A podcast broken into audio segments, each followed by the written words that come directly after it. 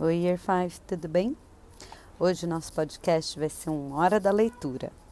A gente vai continuar a leitura daquele livro que a gente estava lendo em sala quando a gente tinha um tempinho sobrando, lembra?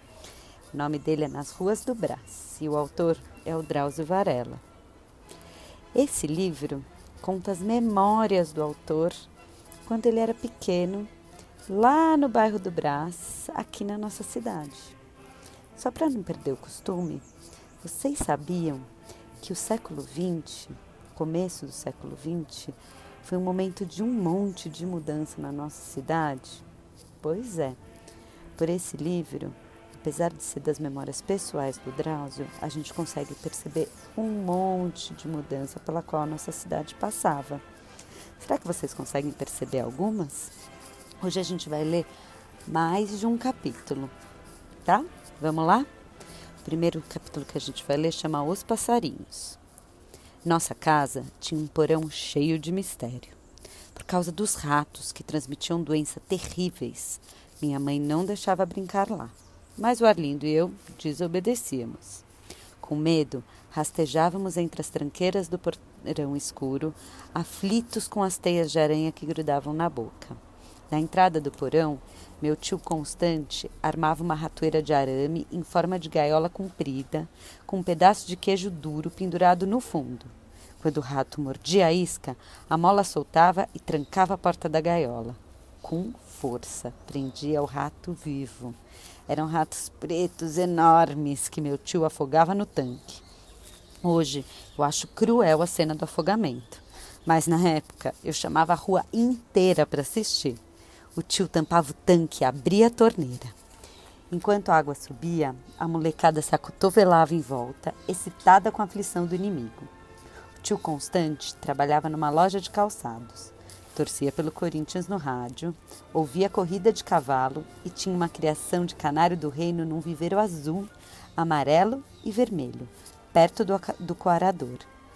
Na época de reprodução, ele separava os casais nas gaiolas e punha barbante desfiado para que fizessem o um ninho.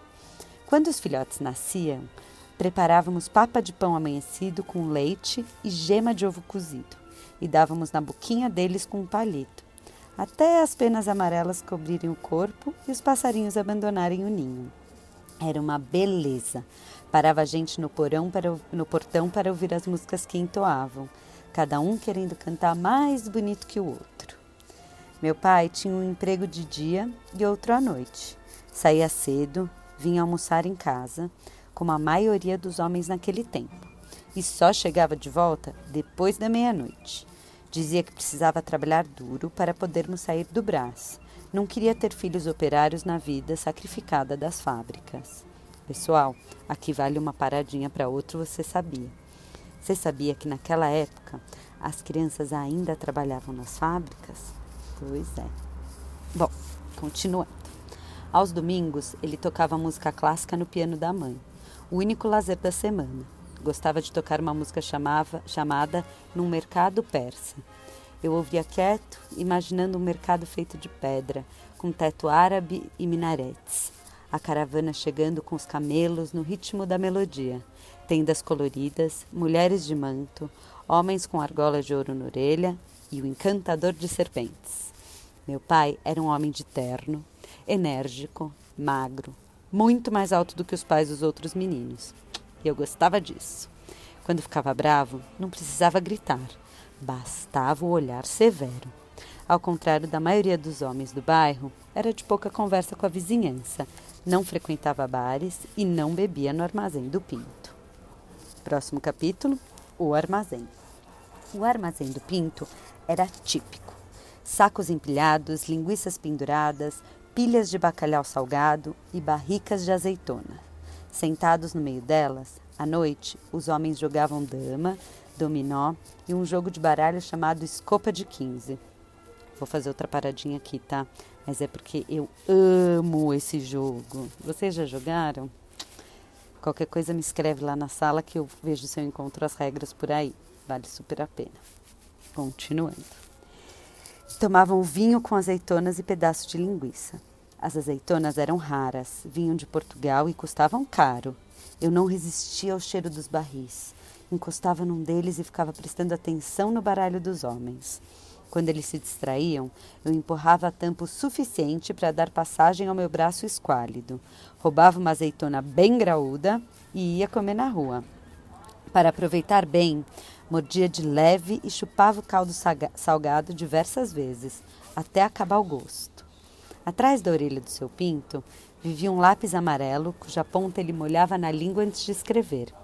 Os fregueses faziam as compras e entregavam a caderneta para anotar o valor devido. No dia de pagamento da fábrica, traziam a caderneta para somar. Dava inveja a rapidez com que seu pinto executava a soma, com o lápis saltando entre as fileiras de números, enquanto os lábios murmuravam os valores parciais.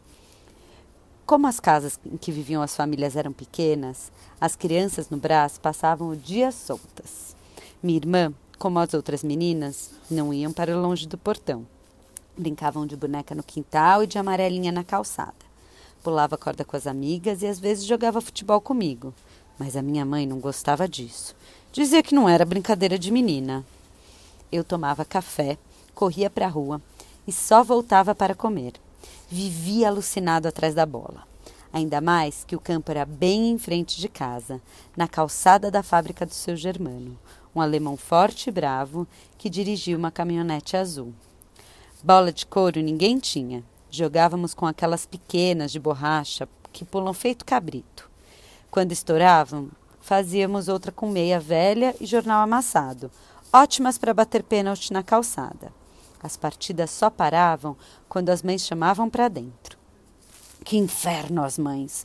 No melhor do jogo apareciam na porta com as mãos na cintura.